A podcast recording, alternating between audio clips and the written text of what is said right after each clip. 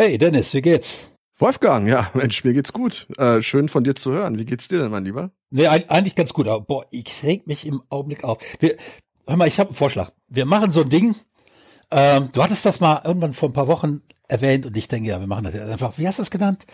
Äh, so ein Podcast über Literatur, Games, Politik, Musik und dann war noch was. Was war das? Äh, Krawall. Krawall. Podcast zur Literatur, Games, Politik, Musik und Kunstform im Allgäu.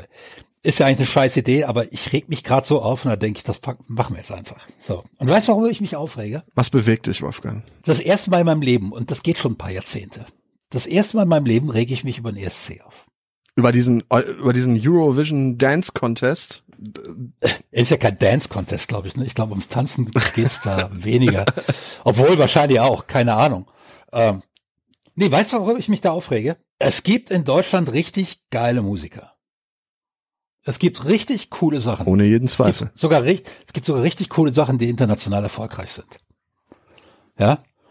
Und wir hatten dieses Jahr dann eine Band, die international erfolgreich ist und sich beworben hat auf den ESC und nicht genommen worden ist, weil sie nicht radiotauglich ist. Aber ist das, also krasse, krasse Sache, aber welche, welche Band war das? Eskimo Callboy heißt die Band. Ach, da hattest du mir mal von erzählt, ne? Ja, habe ich dir von erzählt, ja. Das ist also so eine, ich weiß, du kennst die Band nicht, ne? Nee, also das war mir nicht geläufig. Ich bin aber auch so in der Popmusik, so wie du, jetzt nicht so äh, beheimatet. Ich komme ja eher aus dem Rock'n'Roll, Wolfgang, das weißt du ja. Ja, das, das, das ist aber auch keine Popband. Also nicht wirklich. Nee, nachdem ich mich dann darüber kommt, informiert habe, war mir das auch klar. Ja, die, die kommt ja aus dem Elektrocore, beziehungsweise Hardcore. Und ähm, deswegen ist es auch nicht radiotauglich. Ne? Das ist, weil da die Gitarren sind zu laut, die sind nicht freundlich und äh, und da haben also tatsächlich dann jetzt die Leute, die für den ESC den deutschen Beitrag aussuchen, gesagt, dass eine Band, die in den letzten drei Singles, in den letzten 18 Monaten mhm. 40, mehr als 40 Millionen YouTube-Hits hat. Mehr als 40 Millionen YouTube-Zugriffe und mehr als 50 Millionen äh, Zugriffe auf Spotify. Dass diese Band dass diese Band nicht tauglich ist, an dem Wettbewerb teilzunehmen, im Gegensatz zu sechs anderen Bands, die zusammen auf 250.000 YouTube-Zugriffen kommt in den letzten drei Monaten für ihre eingereichten Beiträge. Das sind, so. aber wo, was denkst du, woran das liegt?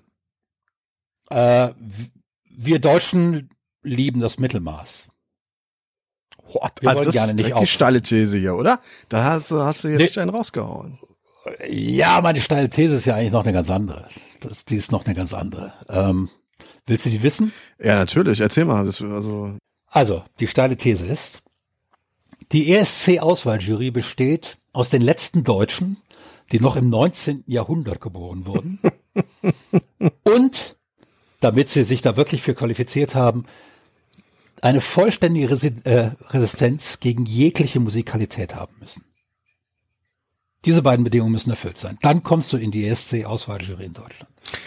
Erzähl doch mal erstmal, ich, also ich muss ganz ehrlich sagen, das ist überhaupt nicht mein Gebiet. Ne? Ich kenne mich weder mit dem ESC aus, noch mit dem Auswahlprogramm, welche Bands oder welche Musiker dort letztlich Deutschland vertreten dürfen. Mach mir doch erstmal so klar, was sind das so für Leute, die da in der Jury sitzen und aus und und die Leute auswählen, die dann letzten Endes äh, durch Europa reisen, um Deutschland beim Euro, Eurovision Song Contest vertreten zu dürfen? Ja, das sind Leute, deren musikalische Vorbildung so egal ist und deren musikalischer Geschmack so austauschbar ist, dass sie es zu irgendwelchen Programmchefs und Musikbeauftragten öffentlich-rechtlicher Hörfunksender gebracht haben die da ihr Formatradio, ihr immer gleiches, seit Jahrzehnten gleiches Formatradio immer wieder abdudeln und dazu gute Laune verbreiten wollen, ähm, um den Deutschen irgendwie den Alltag erträglicher zu machen, was dazu geführt hat, dass die Musik im deutschen Radio, ich weiß nicht, ob du viel Auto fährst oder sowas, da kriegt man das manchmal mit, die ist weitestgehend so egal, dass man nicht mal mehr abschaltet. Weißt du, in den 80ern, da kam Phil Collins, hast du abgeschaltet, weil es sich aufgeregt hat. Weil überall immer nur Phil Collins. Ja, gut, dass du das noch hinterhergeschoben ja? hast. So, ja, ich bin auch kein großer Freund von Phil Collins, klar traumatisiert aus den 80er Jahren, logisch. Aber das war damals, das ging damals überhaupt nicht, Phil Collins, ja. Heute weiß ich, sieht man den etwas mit milderen Augen und mit einigem Recht. Aber damals hat sich die Musik noch aufgeregt. Sodass du abgeschaltet hast. Modern Talking, Klick. Ja. Die, die also. kamen bei You Can Win If You Want nicht mal bis zum Can. Ähm, und das Radio war aus. Ich glaube, ja? die ersten Leute Oder? schalten jetzt ab, Wolfgang, weil du ernst, allen Ernstes es schaffst, Modern in einem sagt Satz Phil Collins mit Modern Talking zu, gleichzusetzen. Also ich bin einfach nur, also ich bin schockiert. Ich habe es nicht gleichgesetzt. Moment, stopp, ich habe das nicht gleichgesetzt. du hast gesagt, bei beiden hast du ausgeschaltet, Ja, ja, klar. weil es beide Aus scheiße verschiedenen war. Gründen. Weil ich mich bei beiden aufgeregt habe. Ja, okay. Aber ich kann mich aus verschiedenen Gründen aufregen. Ja. Das, das wissen wir. Gut, da sitzt, da sitzen jetzt also diese Musikbeauftragten, die seit mindestens 25 Jahren keinen äh, äh, irgendwie fragwürdigen Song mehr in ihr Programm gehievt haben und deshalb da auch Programmverantwortliche sind, weil wenn sie es gemacht hätten, wären sie das nicht. Und die suchen jetzt also den deutschen Beitrag für das größte Musikfestival der Welt aus. Und das ist der ESC. So. Und weil sie wissen, dass Deutschland sowieso ins Finale kommt, weil Deutschland ist einer der Hauptgeldgeber, ähm, sagen sich, naja, Hauptsache wir sind irgendwie, wir müssen uns auch nicht Mühe geben, wir können nicht schon in der Vorausscheidung äh, und so weiter. Der Rest ist dann eh egal. Deutschland null Punkte ist inzwischen ein Running Gag in Deutschland. Ähm, nehmen wir einfach mit. Bei den die Briten haben übrigens das gleiche Problem. Die Briten haben ja nun mal wirklich, das weiß ja jeder, exzellente Musiker, die immer wieder auch Naja, Weltstars hervorbringen. Ne?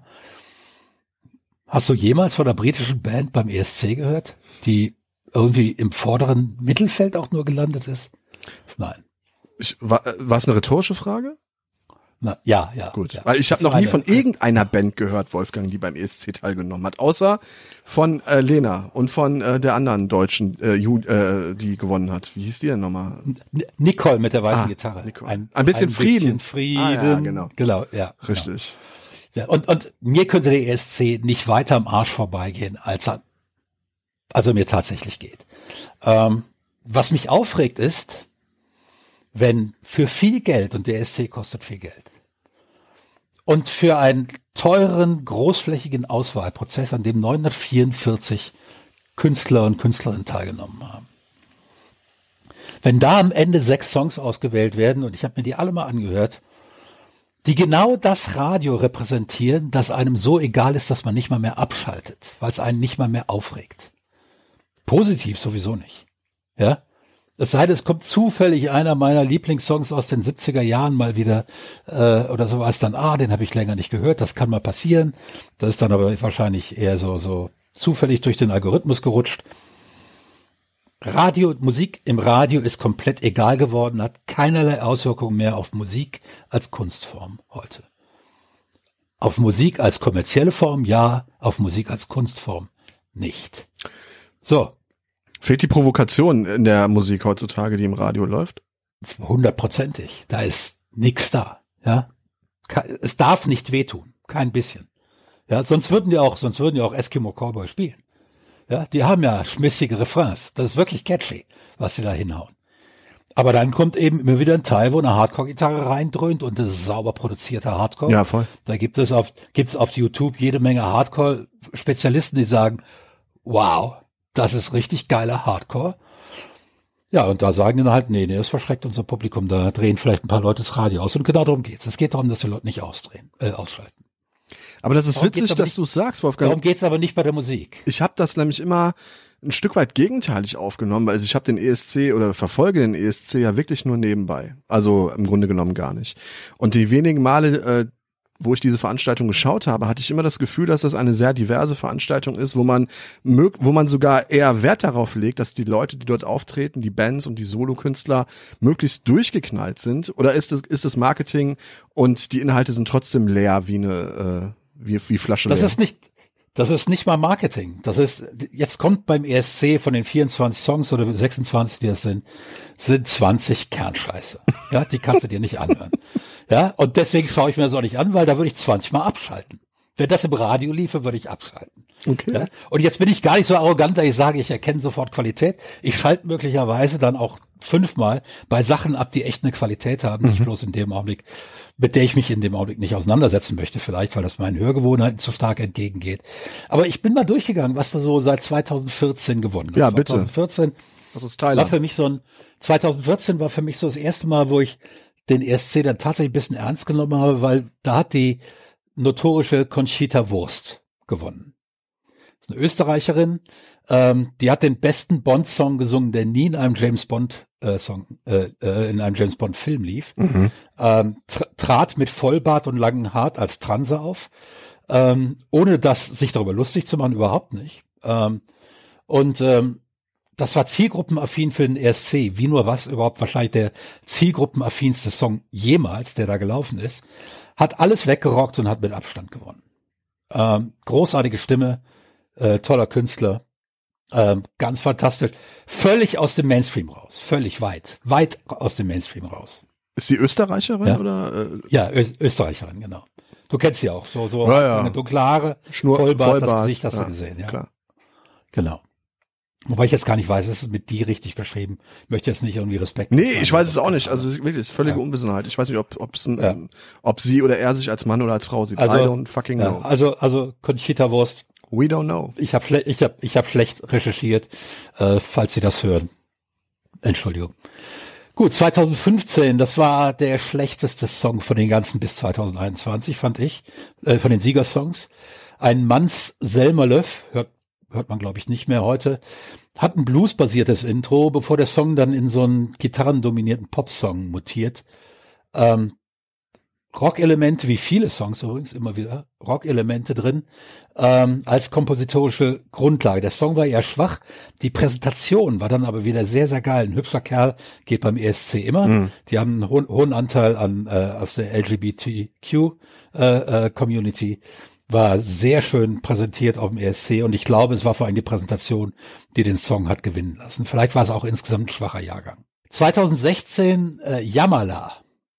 Es war eine Ukrainerin und die sang einen wirklich schmerzvollen Abtempo oder Mittempo Soul Song mit einer tollen Stimme, wirklich gut, gute, gute Soul Stimme und der Song ähm, hatte auch äh, ganz klar wieder auf Rock und Soul-Elementen basierend äh, und Soul kompositorisch basierend. Und der hatte als Thema äh, den Massenmord an den Krim-Tataren durch Stalin. Ach, das ist ja hochpolitisch. Hochpolitischer Song, ja, gewonnen. Ähm, auch toll vorgetragen, sehr attraktive Frau, ähm, die das vorgetragen hat und äh, keinerlei Kompromisse textlich, mhm. war auch Englisch vorgetragen, man wusste sofort, worum es ging. Ähm, nie versucht er irgendwie äh, was äh, zu vermitteln oder was weiß ich nicht. Richtig edgy vom Text her. Und der Song als klassischer Soul-Song auch nichts, was jetzt beim ESC ähm, eine sichere Nummer wäre. Überhaupt nicht. 2017 Salvador Sobral, ein Portugiese. Ähm, das war eine Jazzballade mit Piano und Streichern. Eine klassische Jazzballade. Keine Pop-Elemente. Mhm. Nichts. Eine Jazzballade. Auch Jazz kommt nicht so häufig vor im ESC es ist immer wieder festzustellen, beim ESC gewinnen Leute, die mutig sind, mhm. die etwas machen, was in dem Jahr nicht Mainstream ist. 2018 Netta, äh, Israelin. Äh, Israelin mit einer eher kräftigeren Figur. Mhm. Äh, muss man dazu sagen, das sage ich jetzt nicht, um das irgendwie optisch irgendwie, sondern weil der Song auch eben, da ging es um Body Positivity. Da ging es eben darum, dass das, hey, fickt euch, ja, mag sein, dass ich keine 90, 60er, 90 Figur habe oder was heute immer da äh, gefragt ist, aber ich mache ja mein Ding und das war eigentlich Dance Pop und Dance Pop ist eigentlich eine Sache, die beim ESC schon eher dann mal äh, häufiger läuft. Ähm, hat aber einen hohen Weirdness-Faktor. Der, ähm, es begann also beispielsweise mit einem äh, A Cappella-Intro, das äh, aber sehr rhythm rhythmisch gestaltet war, wo eben so gelayert wurde und, und das dann sehr schnell ganz klar in diese Dance-Pop-Ecke äh, ging. Ähm, sehr genau auf das äh, Publikum zugeschnitten, auch von den ganzen Farb, von der farblichen Gestaltung her und so und völlig außerhalb des Mainstreams auch, das hörst du im Radio so nicht. Das hörst du nur dann, wenn es beim ESC gewonnen hat. 2019 äh, Duncan Lawrence, Niederländer, äh, war eine sehr hübsche Rock- beziehungsweise Singer-Songwriter-basierte Piano-Ballade. Das Video dazu zeigte, und sowas wird ja auch immer im Vorfeld, kommt ja immer schon ein Video raus damit, zeigte sehr viel männliche nackte Haut. Ähm, und äh, also war keine Full Frontal Nudity, aber es war alles, was eben noch nicht Full Frontal Nudity war. Ähm, also alles außer Genitalien, oder was? Alles außer Genitalien, ja, genau. Und ähm, man kannte wieder sein Publikum. Ja, und es war, war einfach eine, eine, eine hübsche und das war natürlich dann auch in der Präsentation wieder auf dem ESC dann sehr, sehr nett. Schöne Männer, wie gesagt, gehen. Ähm, 2020 war dann der, äh, hat dann Corona gewonnen mit dem Smash It ESC fällt aus und 2021, in 2021 kam dann Moneskin, eine richtig taffe und genuine Rock'n'Roll-Band, die auf den Straßen von Rom ihr Geschäft gelernt hat. Ähm, vier schöne junge Menschen, sehr jung noch, 22 waren die damals maximal, ich glaube irgendwo zwischen 20 und 22, ähm, die aktuell Weltstars sind, äh, zwei, über zwei Milliarden äh, äh Spotify-Streams äh, inzwischen haben. Äh, der YouTube-Kanal hat inzwischen, glaube ich, auch fast eine Milliarde äh, äh, Downloads oder sowas. Also es ist unfassbar, wie die abgeräumt haben, seit vergleichbar eigentlich fast nur mit ABBA und die haben 1974 gewonnen. Ähm, also ähm, und das war eine Rock'n'Roll-Nummer, eine harte Rock'n'Roll-Nummer. Äh, Glamrock. Ähm, sind aufgetreten wie äh, früher T-Rex oder Sweet oder sowas. Oder David Bowie. Also letztlich kommst, kommst du zu dem Ergebnis, dass, dass ähm, Deutschland mit ihren, mit ihrem Pop-Schrott da überhaupt gar keine Chance haben, gegen die durchaus ähm, nicht den, nicht, nicht den Hauch. Es ja. gibt, äh, jetzt sind, jetzt will ich den, den Künstlern da auch ein bisschen, bisschen äh, Gerechtigkeit walten lassen. Das sind keine schlechten Musiker. Die jetzt aus Deutschland kommen. Äh, die jetzt da kommen. Okay. Ne? Äh, aber ich habe mir auch die mal angeguckt. Also wir können jetzt erstmal noch wieder darüber reden. Was sich eben erstmal zeigt an den Siegern, beim ESC, da gewinnt kein Durchschnitt, da gewinnt nicht der Mainstream, da gewinnt derjenige, der bei 26 Songs, das ist psychologisch völlig klar zu erklären und einfach, bei 26 Songs gewinnt am Ende der, der am meisten aufgefallen ist. Ja, Logo. Ja. Und wenn du da einen, Radio, einen radiotauglichen Song bringst und das wir reden auch über die Austragungsmodalitäten oder die Bewerbungsmodalitäten. Ähm, wenn du da einen Song bringst, der auf Radio schon von vornherein produziert wurde, und zwar dafür, dass der im Mainstream-Radio nicht dazu führt, dass jemand den Sender abschaltet, mhm. dann weißt du, wo du bei einer Veranstaltung wie im ESC damit landest. Da erinnert sich bei der Abstimmung keiner mehr dran an den Song. Ja, das ist, das ist, fällt unter egal. Da kriegst du vielleicht mal ein Mitleidspünktchen da und da, so dass du am Ende vielleicht mit Glück bei zehn Punkten landest. Mhm. Aber das ist es. Das ist es. Ja. Und ähm, jetzt waren aber die Austragungsmodalitäten leider genau so, dass die gesagt haben, ja, damit jeder was davon hat, der daran teilnimmt, ähm, kriegen die Songs vor März, nee, vor Mai dann äh, ähm, Radioplay. Und zwar alle sechs Songs, egal wer jetzt gewinnt in der Vorauswahl, mhm. die kriegen dann auf den Sendern bis Mai Radio Airplay. Also kriegst du Songs, die im Radio Airplay nicht auffallen. Da verdienen die dann nicht schon ein bisschen Geld, da kriegen die GEMA-Gebühren und äh, verkaufen auch schon ein paar Schallplatten und kriegen ein paar Spotify-Downloads und wahrscheinlich auch ein paar YouTube-Downloads, äh, äh, obwohl das im Augenblick noch gar nicht so aussieht. Komme ich gleich zu. Ähm, aber du kriegst eben genau diese mittelmäßige Musik, die im Radio immer läuft. Das ist Ansage. Das ist, das ist by Design. Das wissen die vorher. Aber sind die Austragungsmodalitäten nicht in jedem Land gleich? Oder ist das jetzt, sagen wir mal, nur? Nee, nee, nee, nee, nee. Ach, krass. Die Austragungsmodalitäten legt der NDR fest. Ganz alleine. Ach krass. Aus irgendeinem okay. Grund, da habe ich jetzt nicht weiter recherchiert, hat der NDR die Austragungsmodalitäten übertragen bekommen. Der legt die fest und das ändert te teilweise in relativ kurzen Abfolgen, ändert sich, ändern sich die. Und ähm, da. Und dieses Jahr war es dann so, dass gesagt wurde, alles klar, wir wollen, dass jeder, der sich bewirbt und in die Endrunde kommt, was davon hat. Wir versprechen also Radio Airplay ähm, dafür, wenn die in die Endrunde kommen. Und dann mussten natürlich die Beteiligten ähm, Musikchefs der, der Sender, die da für die Popwellen zuständig sind, mhm. die mussten dann natürlich Songs wählen, die bei ihnen im Radioprogramm nicht negativ auffallen. Und dass dann Eskimo Callboy äh, als nicht radiotauglich abgelehnt wird, das ist bei Design. Das war eigentlich klar, als sie sich beworben haben. Naja, klar, das ist. Weil sonst, weil sonst hätten die auf einmal im SWR 3 Eskimo Callboy spielen müssen. Was ja auch eine gewisse, äh, sagen wir mal, also wäre schon fast witzig gewesen, das im Radio zu hören. Aber das ist ja letztlich der, der, der Tod jeder Kreativität und jeder vernünftigen Kunst. Also das Radio in ja. Deutschland ist halt einfach auch, oh, jetzt hätte ich mal ein sehr, sehr böses Wort gesagt, das eher äh, nicht in den Kontext gehört, aber es ist zumindestens, es hört sich alles gleich an.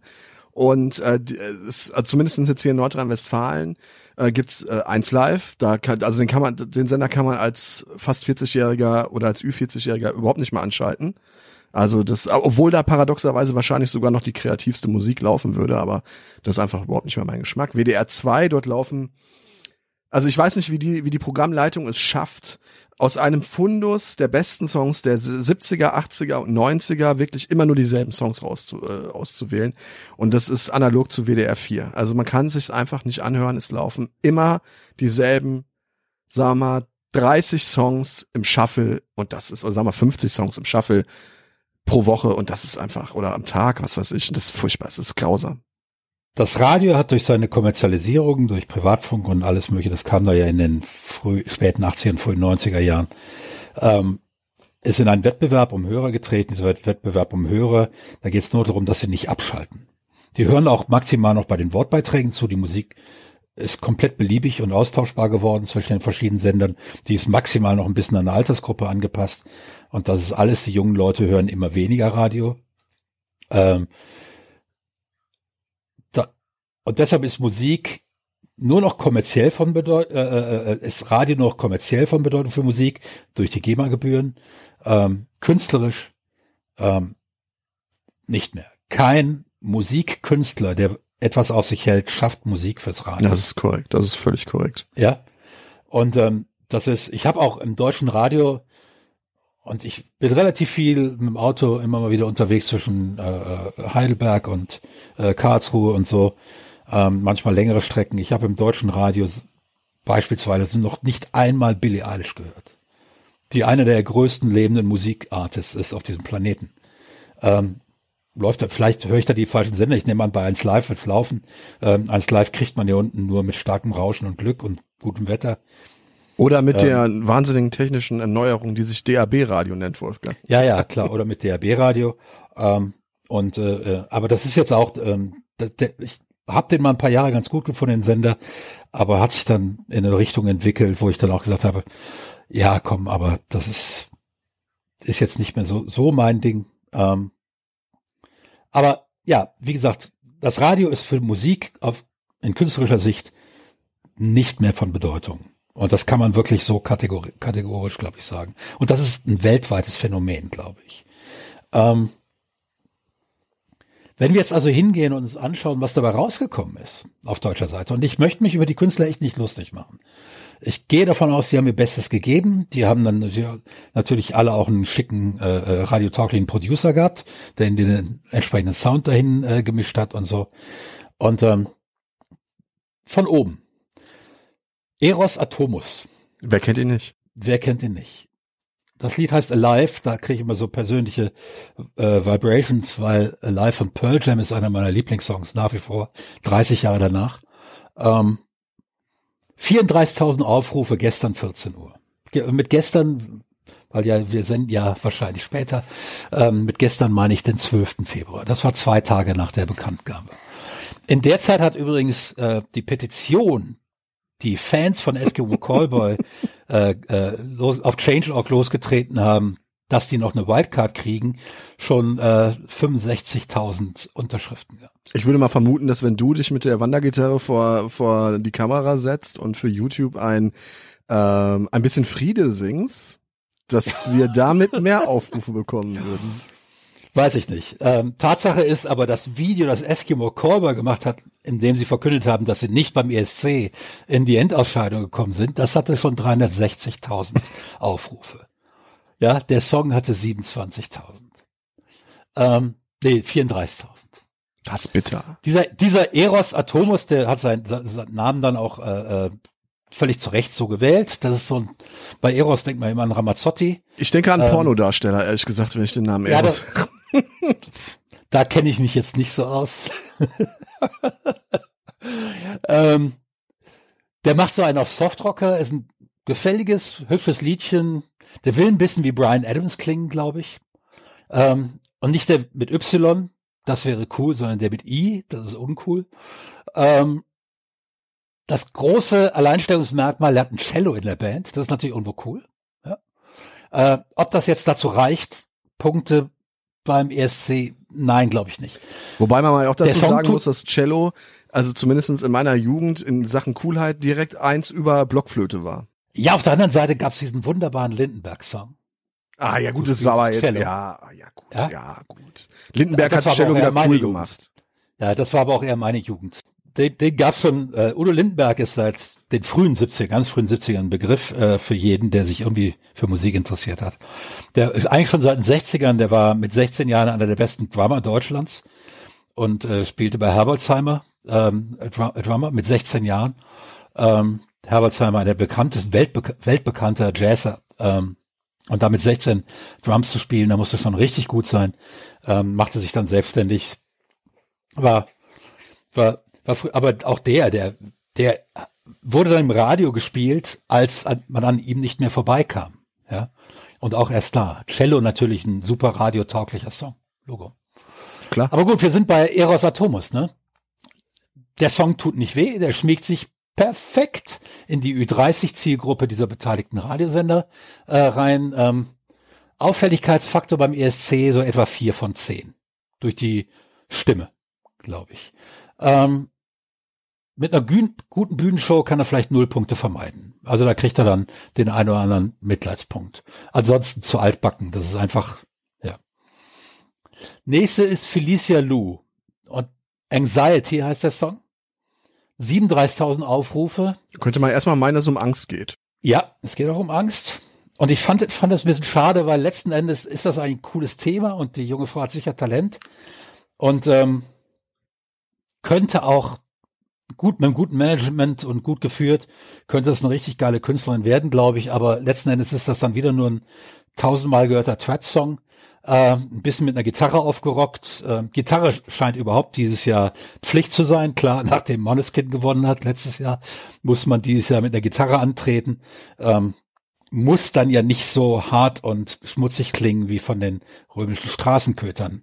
Ähm, aber ähm, eine Gitarre muss dieses Jahr dabei sein, haben sie alle. Ja. Ähm, kompositorisch ist es aber, und das ist ganz seltsam, weil alle anderen sind eigentlich eher ein Rocksong. Ähm, von, der, von der kompositorischen Basis her, das ist kein kompositorischer Rocksong. Das ist tatsächlich ein, ein Pop-Trap-Song äh, eher. Die Stimme äh, klingt wie Olivia Rodrigo nach einer kräftigen Autotune-Behandlung und hinten den Schmelz von Shakira draufgelegt. Ähm, alles zu produziert. Ähm, Aber das ist aber wahrscheinlich eher ein inhärentes Problem der ganzen Songs, oder? Dass die einfach völlig überproduziert sind. sie sind nicht überproduziert, sie sind halt in die falsche Richtung produziert für den ESC komplett. Ähm, die Produzenten haben schon ihren Job gemacht, aber nicht für den ESC, sondern eben fürs Radio, fürs deutsche Popradio. Und das ist was inhärent anders. Die Frau hat Talent, ganz sicher. Ähm, der Auffälligkeitsfaktor ist dann eher so sechs von zehn. Ähm, den Song hast du halt schon ein paar Mal gehört. Irgendwie. Und das ist auch schade, weil ich ihr, ihr das Thema auch abnehme, An- Anxiety. Ich glaube schon, dass sie, die hat den Song selbst geschrieben, aber dann kam eben dieser Produzent, der sagte, nee, wir müssen fürs deutsche Popradio produzieren. Und das ist denen gelungen. Ähm, knapp zweistelliges Punkteergebnis würde ich ja zutrauen. Und das ist deutlich mehr, als in den letzten Jahren äh, dahin gekommen ist. Ähm, würde die totale Blamage vermeiden, aber ein Befreiungsschlag. Dann gibt es so Koblenzer äh, Indie-Duo Meil und Jonas, I Swear to God heißt der Song, der hat 100.000 Aufrufe seit September. Ähm, wie gesagt, so Indie-Charme, anständiges Songwriting, jetzt nichts, was dich wirklich vom Hocker haut, aber ein anständiges Songwriting. Irgendwie auch schon zu häufig gehört. Ähm, weder melo melodisch noch harmonisch, irgendwelche Überraschungsmomente. Also es ist wirklich so der, der klassische Indie-Rock-Song, den du seit 20 Jahren auswendig kannst. Ähm, zu sehr in die Pop-Schiene produziert, ein bisschen mit Autotune, was Indie, glaube ich, gar nicht gut tut. Also zum, für meine Ohren nicht. Äh, und, und Synthbeats. Das wiederum war eigentlich ganz cool, aber Indie-Rock mit Synthbeats gibt's auch schon. Ist auch nichts wirklich Überraschendes. Ähm, am Ende bleibt dann eben noch ein relativ interessanten Anfang und die sehen dann auch frisch aus, sehen anders aus als andere. Ähm, da bleibt dann doch, doch wenig hängen. Ne? Also der Auffälligkeitsfaktor am Anfang war sechs von zehn, am Ende drei. Ähm, ein paar Mitleidspunkte aus UK, die kennen das Problem genau so. ähm, und ansonsten, ja, sehe ich nicht. Emily Roberts, Soap. Hat ja allein die Künstler Künstlerinnennamen Ja. oder Künstlerinnen Die hat- sind eigentlich. Ja, die hat 29.000 Aufrufe. Auch wieder klingt so irgendwie wie Olivia Rodrigo. Und also das scheint in diesem Jahr die Top-Präferenz zu sein bei, bei Frauen. Ähm, Gitarre, ja, wie gesagt, nach Måneskin sowieso Pflicht. Ähm, aber es ist eben immer diese deutsche Angst vorm Auffallen da in der Produktion. Ne? Immer dieses, ja, Gitarre, aber bloß nicht zu dreckig, bloß nicht, dass da irgendwie, dass da irgendwie Wut reinkommt oder sonstige schmutzige Dinge. Ähm, ich meine, hast du ja angeguckt, wie der Typ von Måneskin seine Gitarre behandelt hat? Das war ja fast wie eine Frau. Ja, ähm, das geht ja gar nicht. Ne? Ähm, und eben immer wieder Metadik Autotune über die Stimme drüber. Warum? Brauchen die Da höre das? ich sowieso auf bei Autotune. Ja. Also das ist äh, eine das Pest. als, ich kann das, ich kann das als Effekt mal haben, ja. Aber hier drängt sich der möglicherweise ungerechte Verdacht auf, dass die Sängerinnen das brauchen. Weil sie, weil sie den Ton nicht sauber treffen. ja. Ja. Aber selbst dann gibt's ja wahrscheinlich Ja. subtilere Methoden als, als diese fetten Autotune-Effekte. Die Ja. sind einfach nur störend. Und auch dieser Song beginnt wieder interessanter, als er dann weitergeht. Ähm, die Strophe hat die wesentlich interessantere Melodie als der Pre-Chorus und der ist interessanter als der Chorus.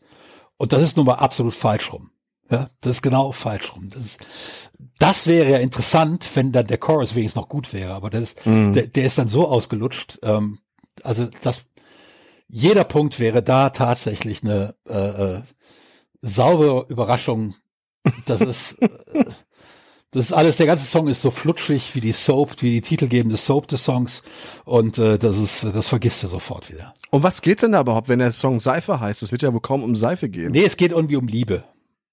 Es geht Also irgendwie um, dasselbe, Lie- es geht ja. irgendwie um Liebe und ähm, dass sie, keine Ahnung, was da die Seife da als Metapher drin will, will ich glaube ich auch gar nicht so genau wissen.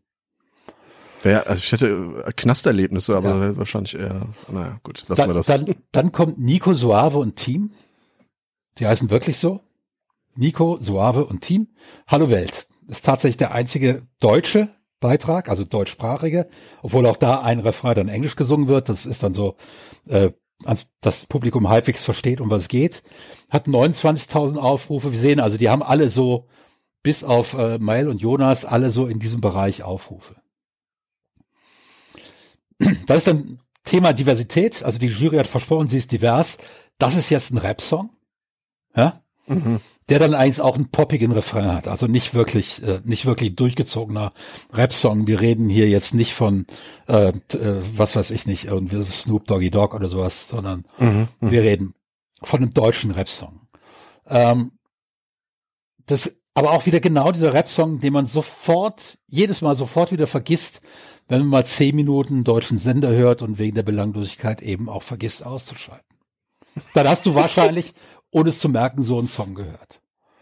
Ähm, positiv ist, Akustikgitarre und akustische Perkussion sind im Rap doch schon ein kleines bisschen charmant Ja. aber eben auch nicht mehr so richtig neu. Das gibt schon. Ähm, aber ja, ist charmant und ist schon irgendwo auch ein Alleinstellungsmerkmal, wahrscheinlich im Wettbewerb.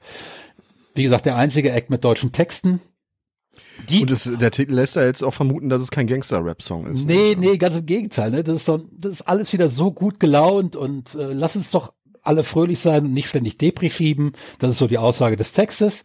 Ähm, das passt natürlich exakt in dieses Frühstücksradio, das eben auch von der Jury betrieben wird, wo man immer gute Laune sein muss. Da wird er schon seinen Platz finden, da passt das wie Arsch und auf einmal raus.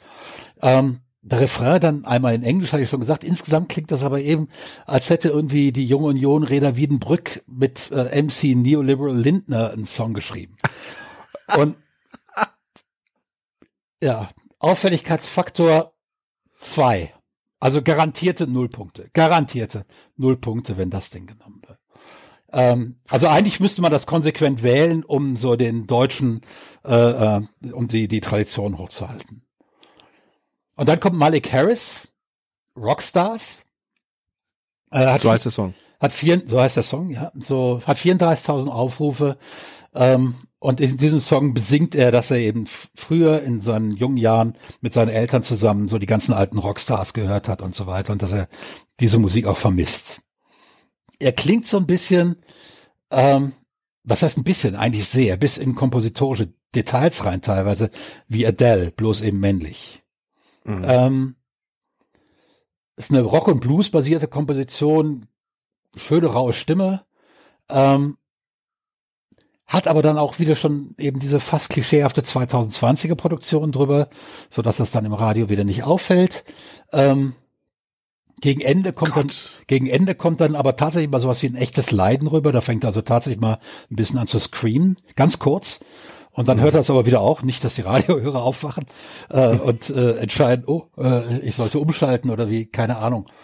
Ähm, das Ganze ist, und das ist tatsächlich das einzige Mal, dass sowas wie echte Emotionen rüberkommen in, in den ganzen sechs Songs. Und ähm, in den ganzen sechs Songs kein Humor, keine Leiden. Das eine Mal eben diese Emotionen, ja, ein bisschen Leiden. Kein Akkordwechsel, der überraschend ist. Nichts, was sich irgendwie mal aus der Reserve lockt. Alles gefällig, sauber produziert. Die haben ihre Hausaufgaben gemacht, genau für das, was ihr Ziel war. So. Fallen also zwischen Mark Foster, Andreas Borani und Co. nicht äh, weiter auf. Ich denke, Malik Harris hat das Zeug, so 20 bis 30 Punkte zu holen. Weil das fällt wahrscheinlich ein bisschen mehr auf. Auffälligkeitsfaktor 6 bis 7. Da kann das man vielleicht. Anxiety? Nee, das war, das war dieses Rockstars, ich, der, der letzte Song. Ah. Ja. Aber es ist eben Durchschnittspopsoße allesamt, die widerstandsfrei durch die Gehirngänge rauscht. Und äh, ja. wenn man von ein paar späten Momenten eben bei Rockstars absieht, ist das alles irrelevantes Hintergrundrauschen. Alles. Und das möchte ich jetzt gar nicht den Musikern in die, in die, Schu äh, in die Schuhe schieben, so, ihr seid schuld. Das sind wahrscheinlich alles junge Leute, die irgendwie da eine kleine Chance sehen, ein bisschen bekannter zu werden. Ähm, die ergreifen natürlich, äh, warum sollten sie es auch nicht tun?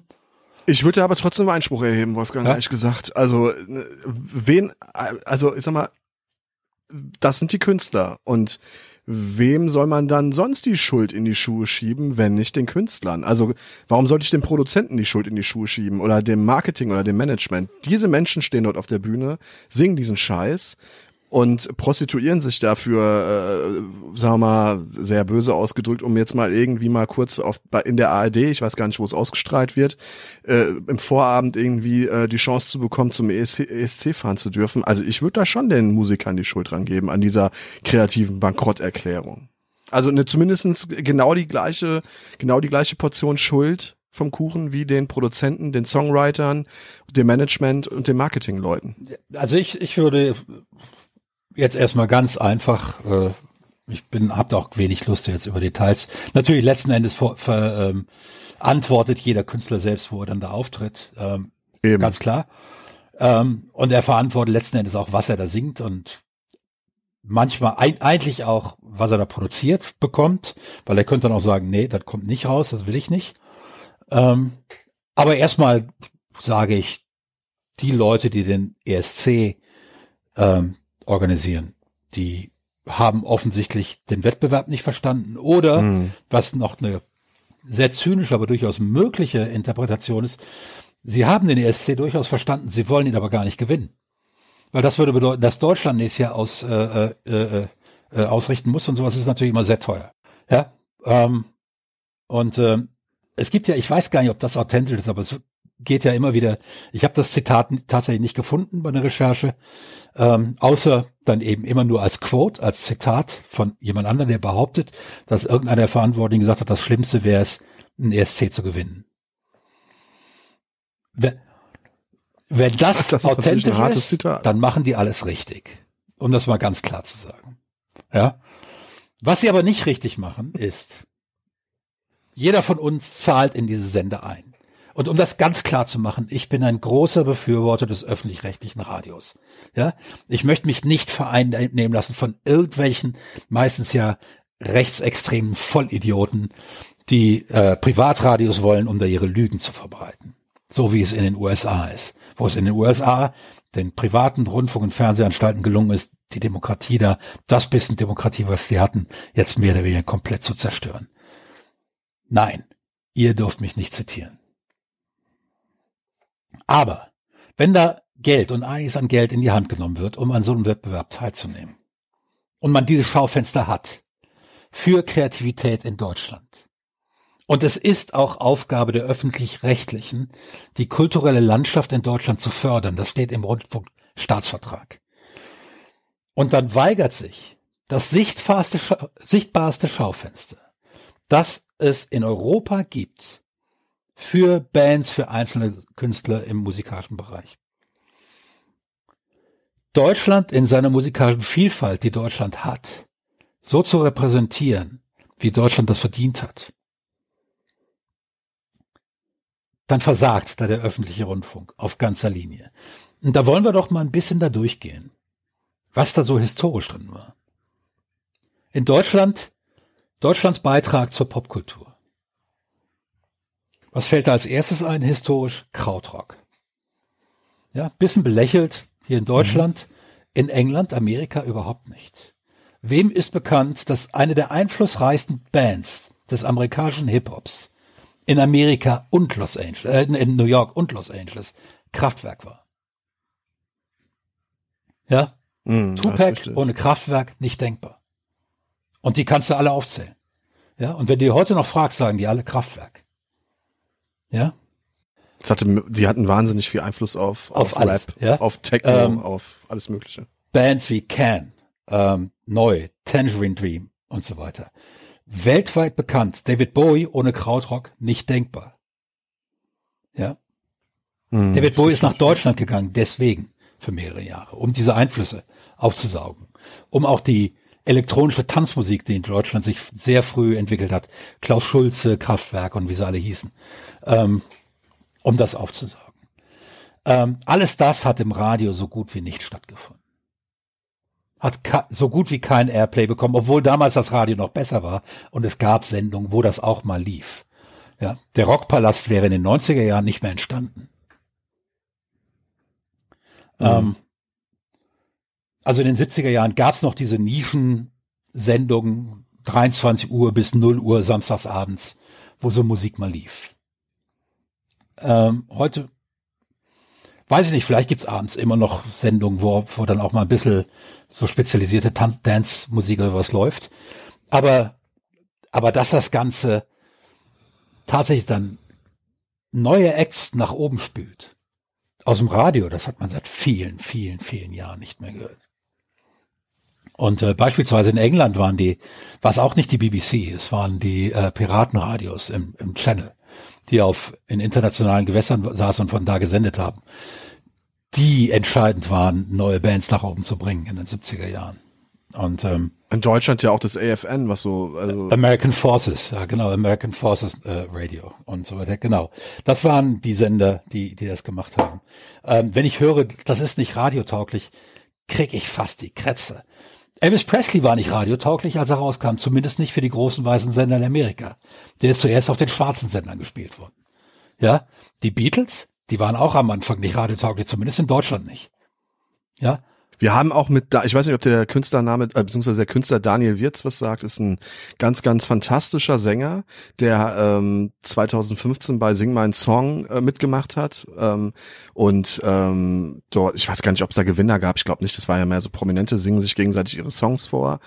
Und der Mann macht wahnsinnig ja. gute Rockmusik mit deutschen Texten, sehr, sehr ehrliche, krasse Texte, er kehrt sein Innerstes nach außen. Da sind auch Hits dabei, die aber nicht im Radio gespielt werden, weil das berühmte Wort, was du gerade schon gesagt hast, nicht radiotauglich ist. Und, und, und deshalb der Mann einfach, sag ich mal, außerhalb seiner eigenen Fanbase, aber auch so gut wie keiner, äh, da bis zu diesem Punkt, wo er bei Sing Mein Song mitgemacht hat, keine Popularität ja. äh, es, genießen durfte. Das, das also, ist furchtbar. Das ist furchtbar. Und mich würde mal interessieren, was, wie viel Geld hat eigentlich die GEMA im April letzten Jahres an Moneskin über? Und im Mai war dann der SC. Ja? Wie radiotauglich war Moneskin? Ja. Und ich wette, auch heute spielen die das höchstens mit Zähneknirschen, weil die den ESC gewonnen haben. Ja? ja und äh, interessant, die äh, größten Hits von denen auf Spotify, das ist nicht der ESC-Siegersong. Äh, äh, ja, zwei andere Songs sind weit vorne in den Spotify-Downloads von denen. Das ist eine Band, die breit aufgestellt mhm. ist, die in Amerika, äh, in Amerika, in Italien schon mehrere Platinplatten hatte äh, als sie äh, äh, ausgewählt wurden in Sanremo vom Publikum ähm, für den ESC anzutreten. Und, und wir haben in Deutschland und wir haben in Deutschland exzellente Musiker, wir haben großartige Bands, innovative Sachen. Ja. So, da wollte ich dich gerade was fragen, Wolfgang. Kann es nicht sein, dass wir die Bands auch deshalb nicht sehen, nicht nur weil die ähm, Betreiber beziehungsweise die Kreativen hinter dem Konzept äh, äh, keinen Bock auf diese Bands haben, sondern vielleicht auch weil die Bands kein, die richtig guten kreativen Bands in Deutschland keinen Bock auf den ESC haben, weil der immer noch den an, zumindest aus, aus deutscher Perspektive diesen Schlager, Schmodder, ein bisschen Friedenanstrich hat? Oder hat sich das komplett verändert? Ich meine, damals war es der Grand Prix. Ich denke, das hat sich spätestens mit, äh, wie ist diese finnische Band, die 2006, glaube ich, gewonnen hat, mit Hard Rock Hallelujah? Äh, äh, Lordi. Lordi. Ja, genau. Ähm, ja, aber das war doch auch Schlager irgendwo. Es war ja, also es war natürlich Hardrock beziehungsweise Heavy Metal, aber das war ja alles nicht ernst zu nehmen, weißt du? Es war ja Karneval. Ja, gut. So. Aber Eskimo Callboy ist ja auch eine Band, die das Satirische immer drin hat. Ja, wenn ich, Richtig. wenn ich mir die Videos angucke, äh, wenn die das ernst meinen würden, das wäre ja schlimm.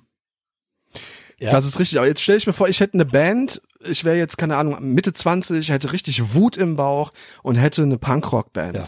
Und äh, ich würde nicht zum ESC gehen wollen. Ich wäre damals zum Raab gegangen vielleicht, ne? Zum zum äh, äh wie, er hat ja dann ja so eine Art Gegen äh, äh, äh Gegenveranstaltung aufgeführt, den Bundesvision Song Contest, wo dann die ganzen kreativen deutschen Bands aufgetreten sind, die man beim ESC irgendwie vermisst hat. Da wäre ich hingegangen. Aber jetzt habe ich so eine Band und ich schaue mir an, wer hat im letzten Jahr gewonnen. Und dann sehe ich eine authentische Rock'n'Roll-Band, die da gewonnen hat. Eine authentische, die das ernst gemeint hat. Ja? City Ebony heißt, halt die Schnauze und benimm dich. Ja, aber die kommen aus einem anderen Land. Da ist vielleicht, sagen wir mal, ja, da ist, sieht man den ESC ich, vielleicht ganz anders. Bewerb ich mich deshalb nicht, weil ich gar nicht erst beim ESC auftreten will oder weil ich weiß, dass da vorher so ein paar Guardians der anständigen deutschen Radiomusik sitzen, ähm, die dafür sorgen, dass da nichts, was irgendwie auch nur im geringsten anstößig ist, weiterkommt als, als in den Vor-Vorentscheid, wo man vorspielen darf, um dann, weil das vorher schon feststeht, äh, ähm, äh, weggestrichen zu werden. Auch Eskimo Callboy ist ja in die Runde des letzten 26 gekommen, durfte vorspielen, aber da, jede Wette, das wussten die vorher schon, dass die nicht weiterkommen. Da hätten die machen ja, können, was sie wollten. Ja, denke auch. Äh, dafür waren die schon viel zu sichtbar, war denen viel zu klar, äh, wenn wir das machen, das können wir nicht in, in, im, im Hauptprogramm spielen der ARD. Mm. Und ähm, das ist, das kommt nicht auf unsere Popwelle. Ähm, dazu noch der ja, dazu noch, dass sie im Augenblick ja auch eine Umbenennung ihres Namens diskutieren, da hätte man eventuell da noch Probleme bekommen, weil Eskimo zum, äh, äh, halt tatsächlich ein bisschen belastet ist und die jugendlichen Fehler jetzt ausbügeln müssen, was sie wahrscheinlich auch tun werden. Ähm, also da kam dann zu viel zusammen, aber das war nicht der Hauptgrund. Der Hauptgrund war, dass äh, Hardcore, nee, machen wir nicht. Obwohl, ja. obwohl auch wieder, das waren die Finnen, waren das die Finnen auch dieses Jahr, äh, 2021, die Vierter oder Fünfter geworden sind, die auch wieder eine Hardcore-Truppe waren, mit denen übrigens Eskimo Callboy jetzt auf Tour geht. Und weißt du, wer, und weißt du, wer der Headliner ist? Nicht die Finnen. Eskimo Callboy. ja. Also, es ist absurd, es ist komplett absurd. Es ist meines Erachtens eine Beschädigung ähm, des, des Auftrags der öffentlich-rechtlichen. Absolut. Ähm, es ist eine große verpasste Chance zu zeigen, auch den jungen Bands in Deutschland zu zeigen, hey, wenn ihr wirklich originell seid, wenn ihr was zu sagen habt, wenn ihr bunt seid, wenn ihr bei so einem Ding tatsächlich auffallen könnt und da abräumen könnt, ist es uns völlig egal, mit was für eine Musik ihr ankommt. Weil das beim ESC tatsächlich auch ziemlich egal. Das ist eine große Bandbreite. Dann schicken wir euch dahin. Ja, und dann, und dann spielt ihr vor 280 Millionen Menschen alle Teilnehmer, wenn man den ESC da mal guckt, aus allen, aus vielen anderen Ländern, haben wirklich diesen Originalitätsanspruch. Nur die Deutschen sind immer bieder, langweilig, ja. die dann, die dann da auftreten. Und wie gesagt, wie du schon, es tut niemandem weh, es reiht sich ein an, an, an, äh, an diesen ganzen Popschrott, der im Radio ja. läuft. Und äh, aber meine Frage an dich wäre, du bist ja hier der ausgewiesene ESC-Experte von uns beiden. was, was war, was hat denn dann äh, äh zu Lenas Sieg geführt vor elf Jahren. Die war doch im Prinzip, das war doch auch Popschrott, wenn man mal ehrlich ist. Satellite ist tatsächlich ein brillanter Song. Findest du? Ja. Das finde ich nicht. Das ist, da, da kannst du Komponisten fragen. Das ist einfach ein brillanter Song, der von einer äh, äh, äh nett anzusehenden, charmanten, fröhlich auf der Bühne herumhüpfenden jungen Frau mit einer interessanten, unperfekten Stimme vorgetragen wurde. Das war keine geschulte Singstimme, keine großgeschulte. Die die hatte, die machte technische Fehler beim Singen, die sind eigentlich haarsträubend. Ähm, aber es funktionierte in dem Song und nur in dem Song. Ähm, aber der Song selbst war ein perfekter Popsong, ein absolut perfekter Popsong. Und ähm, den rotzte sie frech auf der Bühne runter. Und deswegen hat sich ganz Europa in sie verliebt. Und äh, da standen dann ja auch immer die die Leute rum, die da ihre zwölf Punkte äh, gesagt haben. Die haben dann ja auch immer dieses Herzchen gemacht mit den Fingern Naja. äh, und so weiter. Und das war einfach, die hat, die war so charmant. Es war ein besonderer Abend, ne? Das war, ich kann mich da noch sehr, sehr gut dran erinnern. Die, also, die, die war so charmant äh, in ihrem Auftreten an der Stelle, ähm, in dem einen Song, äh, das war eigentlich nach, nach dem Auftritt klar, dass sie das gewinnt. Direkt. mit Stefan Rapp als Mastermind hinten dran. Das, äh, äh, er hat's ja auch erkannt. Ne? Das, was du jetzt ja im Prinzip sehr, sehr richtig alles rausstellst, das hat er ja, äh, als er noch aktiv im, im Fernsehen war, ja schon damals erkannt. Er hat's dann ja auch sozusagen mit Gildo Horn 95 oder wann ad absurdum getrieben. Äh, und und und Das da hatte das aber brillant. alles wirklich noch Das so einen Schlag. brillant. Ja, ne? Fand ich auch. Das war wirklich. Da hat sich ganz brillant. Europa gefragt, Moment, das ist ein Deutscher? Die Deutschen haben Humor? Seit wann das? Ja. Und dann hat er sich ja selbst noch mit Wadde hatte Dude da, Alter. Ja. Erinnerst du dich daran? Wadde hatte Dude da. Und hat Platz sieben gemacht. Ja. Er war einstellig hinterher, glaube ich Ja. sogar. Also das hat ja gezeigt, wie bescheuert dieser ganze äh, Auswahlprozess ist und wie äh, altbacken auch letztlich der ESC damals ja war. Und dann haben die sich irgendwann modernisiert, gell? Und dann äh, konnte so eine Lena auch mal gewinnen. Nur ist es bei den Deutschen dann nach Raab nicht mehr angekommen, dass man da auch eventuell mal mit Schritt halten muss und, und eigene Grenzen aufbrechen Jetzt ist das muss. alles wieder fest in, in der Hand der Konsensjünger äh, in Deutschland. Und Konsens ist wichtig in Deutschland. Ähm, das ist auch, hat auch historische Gründe und ist auch nicht nur zu verlachen. Bloß im kulturellen Bereich ist Konsens nun mal das Tödlichste, was es gibt. Im kulturellen Bereich, da entweder reißt du Wände ein und erzeugst Widerstände und äh, regst die Leute auf oder du kannst es eigentlich bleiben lassen. Ähm, und in Deutschland haben wir uns dafür entschieden, dass wir eine ganze Menge Sachen machen, die man eigentlich bleiben lassen kann. Ähm, und diejenigen, die sich daran nicht halten und es gut machen, die reüssieren im Ausland. Nina Hagen ist ins Ausland gegangen. Ja. Nina Hagen hat im Ausland die wesentlich größere Karriere gemacht als in Deutschland. Hm. Boney M. war ein internationaler Akt. Aber es war Frank Farian, der es gemacht hat. Hat er nicht auch, ähm, Milli Vanilli, ja. ja, genau, danke. Die, die, hat, die hat er auch gemacht. Ähm, das ist, ähm, das heißt, Sachen, die tatsächlich dann international mal rübergreifen, die müssen in Deutschland aus dieser Konsensschiene raus. Und die müssen Sachen, und deshalb, wie gesagt, Modern Talking, das hat mich so aufgeregt, ich habe, das habe ich ausgemacht. Ja. Weil das so super berechnete Kommerzkacke war. Ja. You can win if you want, brother Louis, Louis, Louis. Ja. Aber das war international erfolgreich. Der, der, der hat, der hat damit Leute abgeholt, die ich im Leben nie mit etwas, das ich, selbst produziere, abholen wollte. Aber er hat sie abgeholt. International. Ja. Und äh, ich mag den Kerl nicht, die Musik hasse ich, auf die wirklich wegen ihrer kompletten Berechenbarkeit und dem, boah, das ist egal. Aber sie regt mich wenigstens auf. Jetzt noch. Ja. 30 Jahre später. 40 Jahre. Merkt man überhaupt nicht, Wolfgang, merkt man nicht. Vier- 40 Jahre später. Und ähm, aber das ist, heute ist alles so egal. Dieter Bohlen ist natürlich auch der Pop-Teufel immer noch. Also ähm, Ja, irgendwie das hat er ganz gut kultiviert, ne? Er hat das Arschloch, Ja. er hat diese Arschlochfresse, die er, die er immer hatte, ne? Diese Grinsefresse, die, die, in die man immer reinschlagen möchte. Ähm, Oh ja. Die hat er wirklich kultiviert. Das ist, also würde mich nicht wetten, wenn er ein Patent drauf hätte. Ja, könnte ich mir vorstellen. Ja. Letztlich, die Scorpions haben es ja international zu, zu einer ziemlich großen äh, Nummer gebracht in den 80ern, aber das hat ja auch nur wirklich. Weil das äh, einfach eine super fleißige Rockkombo war, die, die äh, Mhm. hart an sich gearbeitet hat, die exzellente Musiker sind, äh, einen Weltklasse-Sänger haben ähm, und äh, einfach, die haben, wenn du die erste Platte anhörst, denkst du, oh mein Gott, ja, was ist das denn? Das ist echte Provinz, Mhm. ne? So eine richtige Provinz-Rockscheibe, da durfte eine Band mal dran und von der wirst du nie wieder was hören. Aber die hatten dann so ab Mitte der 70er, ähm, spätere 70er, 77, 78 sind die, haben die einen Durchbruch in Japan gehabt und sind von da aus dann auch nach Amerika und waren dann so 1980 schon eine wirklich weltweit sehr angesagte Rockgruppe. Ähm, Eddie Van Halen äh, war ein großer Fan von von äh, äh, Michael Schenker beispielsweise. Ja, nicht nur der, und nicht nur der. auch äh, ja. Äh, äh, hier von von Metallica, der Gitarrist. Ah, wie heißt er denn? Ach Gott, es gibt, ich bin ein großer Kirk- Kirk Metallica-Fan. Hammett, genau. Und ähm, und insofern, die haben einfach hart gearbeitet und ihre Musik ist das auch nicht unbedingt meine. Sie haben ein paar anständige Songs, die ich mir auch gerne anhöre, wo ich nicht abschalte. Ähm, aber ist jetzt nicht so, dass ich ein Fan wäre der Band oder sowas. Aber den muss man ihren Erfolg einfach gönnen, auch den langanhaltenden Erfolg, ähm, weil die sich immer den Arsch abgearbeitet haben und äh, das ist, da kannst du jetzt nicht sagen, pff, das ist irgendwelche produzierte Kacke oder was. Das machen die alles selbst. Das ist schon okay. Ähm, Witzigerweise, paradoxerweise, weißt du, welche Band ich mir wirklich gut beim ESC vorstellen könnte? Ja. Wenn die nicht schon so mega erfolgreich wären damals, bis Rammstein. Die hätten doch eigentlich mit ihrer, mit ihrer Bühnenshow, mit diesem ganzen Auftreten, die, Die- hätten doch die, eigentlich, die würden das Ding gewinnen, indem sie zwölf Punkte aus jedem einzelnen Land bekommen. Das ist doch ganz klar. Ja. Außer aus Deutschland natürlich, dass er nicht abstimmen darf.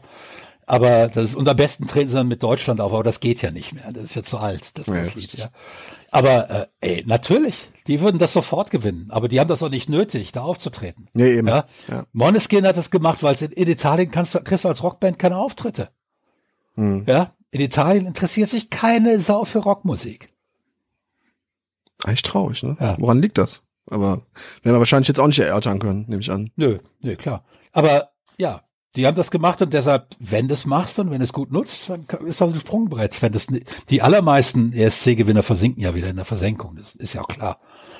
Aber es gibt eben auch Acts, die sind darüber berühmt geworden. Aber Celine Dion, jetzt Måneskin, Weltstars. Ja.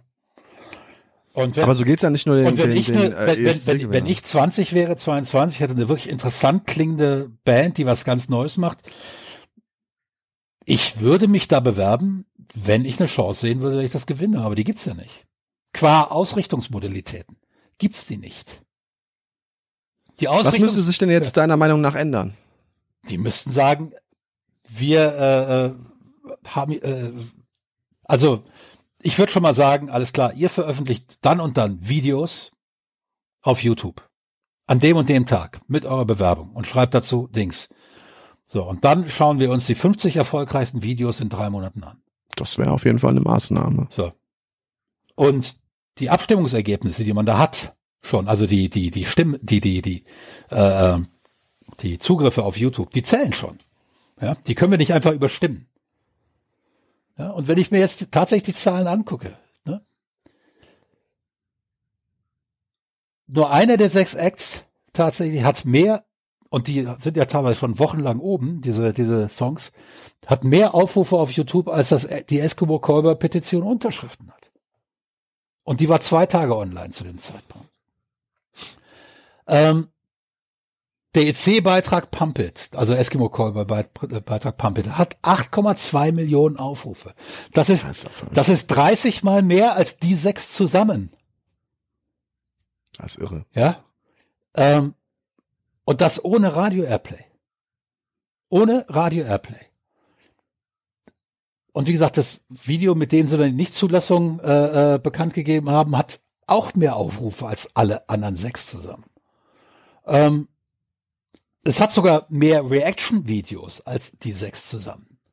Mhm. Also das Video, in dem sie bekannt geben, dass sie nicht ausgewählt worden sind, hat mehr Reaction-Videos als die sechs Songs der Konkurrenz zusammen. Möglicherweise haben die einen Fehler gemacht mit der Entscheidung. Also, Nein, die haben im Rahmen ihres Auftrags, den sie sich selbst gegeben haben, völlig konsequent entschieden. Sie haben billig produziert sechs Songs für ihr Radio-Airplay bekommen. es ist einfach so traurig. Es ist einfach eine kreative Bankrotterklärung in jeglicher Und Hinsicht. über die rege ich mich auf. Und deswegen mein etwas überspitztes äh, Statement, dass sie alle aus Menschen bestehen, die im 19. Jahrhundert geboren sind und keinerlei musikalisches Gen in sich haben, ertragen. Weil wenn es ihnen um die Musik ginge, dann wären sie an Eskimo-Kolber nicht vorbeigekommen, weil das ist wirklich frisch. Das holt dich wirklich ab. Und das holt übrigens eine Menge Leute ab, die sonst kein ha äh, Hardcore mögen. Ich bin kein großer Hardcore-Fan. Eskimo Kolber höre ich mir gerne an. es ist ja, wie du sagst. Ne? Es ist, äh, also ich sehe aber auch nicht, dass sich das ändern wird, ehrlich Und, gesagt. und, und, und frag mal einen Party-DJ, ob er gerne Eskimo Callboy auflegt. Und der wird sofort sagen, ja klar, Logo. Volle Tanzfläche, sofort. Ja, da hüpfen die Leute. Ja, gut. Jetzt schicken wir irgendeinen Langweiler nach äh, äh, Turin. Und das hat dieses Land leider irgendwo dann auch sich hart erarbeitet. Absolut. Sie haben es dann auch nicht anders verdient, ne? muss man mal ganz klar sagen. Also wer so wenig Mut äh, zu Kreativität zeigt und wer so wenig eigen, äh, wer so wenig ähm, Hoffnung auch in die eigene Kunst des, des Landes hat, der hat es am Ende noch nicht besser verdient, als damit gnadenlos auf die Fresse zu fallen. Apropos besser verdient. Glaubst du, die deutsche Podcast-Szene hätte es verdient, dass wir diese steilen Thesen fortsetzen? Weil, also ich reg mich mindestens jede Woche einmal über irgendwas auf. Und damit, genau, die haben es deshalb schon verdient, weil wir dir natürlich auch ein passendes Ventil äh, anbieten wollen, wo du deine Wut und deinen Frust einmal in der Woche Nee, Leute, rauslassen das, kannst. Nee, das haben die Leute nicht verdient. Also so. Ja, doch besser die als deine Frau, ne? Wir wollen ja nicht, dass du es an deiner Frau, an deiner lieben Frau rauslassen musst. Dann kannst du es besser äh, hier vor dem Mikrofon einmal richtig rauslassen und den Leuten deine steilen Thesen um die Ohren schlagen. Und äh, ich finde das großartig. Ich finde, wir sollten das weitermachen. Ich freue mich schon auf deinen nächsten Anruf. Nee, nee, nee, nee. wenn du nächste. Woche rufst du an, weil ich weiß, dass du dich auch aufregst. Ich reg mich auch auf und mir sind nämlich während unseres Gesprächs gerade, da habe ich mal so nachgedacht und äh, kam irgendwie so ein bisschen auch auf den Punk und so in meinen Gedanken und da habe ich ein paar Sachen, die möchte ich mal unbedingt loswerden, weil die mich schon seit längerer Zeit und ganz besonders seit der Corona-Krise wahnsinnig aufregen. Vergessen Sie nicht, wenn Sie das gehört haben, liebe Freunde, vergesst nicht, uns eine 5-Sterne-Bewertung zu geben, wo auch immer ihr diesen Podcast hört und abonniert habt. 5 Sterne und 5 Sterne Deluxe. Und ähm, wir überlegen uns schon was Feines für Sonderformate, Ja. falls Sie Und, uns. ein, und, und einen Namen. Wir brauchen einen Namen. Ja, aber welcher Name könnten da passen? Also, ich hatte eine göttliche Eingebung und die fandst du ja scheiße, Was Wolfgang. denn? Was, was fand ich scheiße? Ich hatte, ja, äh, ich hatte ja vorgeschlagen, leider steil, aber das hat dir ja nicht gefallen. Ey, Hast du gesagt, das verstehen die jungen Leute nicht. ja, ey, das, das finde ich jetzt echt scheiße, dass du mich jetzt hier in so ein schlechtes Licht setzt. Äh, Weißt du was? Weißt du was? Ich gebe dir deinen Willen. Meinetwegen, lass, Wirklich? lass uns das leider steil nennen und wir lassen unser Publikum, lassen wir dann sagen, wie das Ding wirklich heißen soll. Punkt. Lass uns das leider steil nennen, solange unser Publikum sagt, nee, das ist ein Kackname und äh, wir heißen lieber, äh, wie hatten wir das genannt am Anfang, ähm, mit äh, äh, Kunst aus dem Allgäu? Kunst aus dem Allgäu. Ey. Ich weiß gar nicht, wie ich darauf gekommen bin. War wahrscheinlich ein, Literat ein, Literatur, ein, Politik, Kunst, Games und Kunst aus dem Allgäu. Ist aber ein bisschen, das wäre ein bisschen sperrig, das gebe ich zu. Also gut, la, lass Ich uns, suche noch nach der passenden La- Alliteration mit Wolfgang Wut und irgendwas noch andere, was anderes. Wolfgang Wut und Wolkenbruch. Wolkenbruch, Walkenbruch. Wo Walkenbruch. wow. Wir bleiben erstmal bei leider Wir steil. bleiben erstmal bei leider mehr. bis das Publikum mit was Besserem kommt. Ja, unsere, Genau. unsere werten Hörer. Okay, alles klar. Gut, jetzt haben wir uns über ähm, den ESC aufgeregt. Nächstes Mal dann, was hast du gesagt, deutscher Punk? Ja, Deutscher Punk. Ja. Deutscher Punk, wie er versank. In der Bedeutungslosigkeit. hat, hatte er Bedeutung? Wow. Darüber mache ich mir jetzt Gedanken, Wolfgang, und dann werden wir das nächste Woche besprechen, ob er jemals Bedeutung hat. Wunderbar, alles klar. Äh, nächste Woche äh, rufst du dann an? Ich rufe dich an, gleiche, gleiche Stelle, gleiche Welle. Alles klar, wunderbar. Dann äh, gut, dann haben wir jetzt hiermit einen Podcast aus der Taufe gerufen, der leider erstmal leider steil heißt. Ja, leider geil auch, finde ich, dieser Name. Okay, alles klar. Gut, dann Wolfgang, mein Freund, danke für den Anruf. Es war ein schönes Gespräch. Ich bin immer wieder gerne deine persönliche Wut-Abladestelle. Ja. Ich äh, freue mich drauf. Bis bald, Okay. mein Freund. bis dann. Tschüss und tschüss, tschüss an unsere werten Hörer. Tschüss an alle. Bis Ja, dann. ciao. ciao.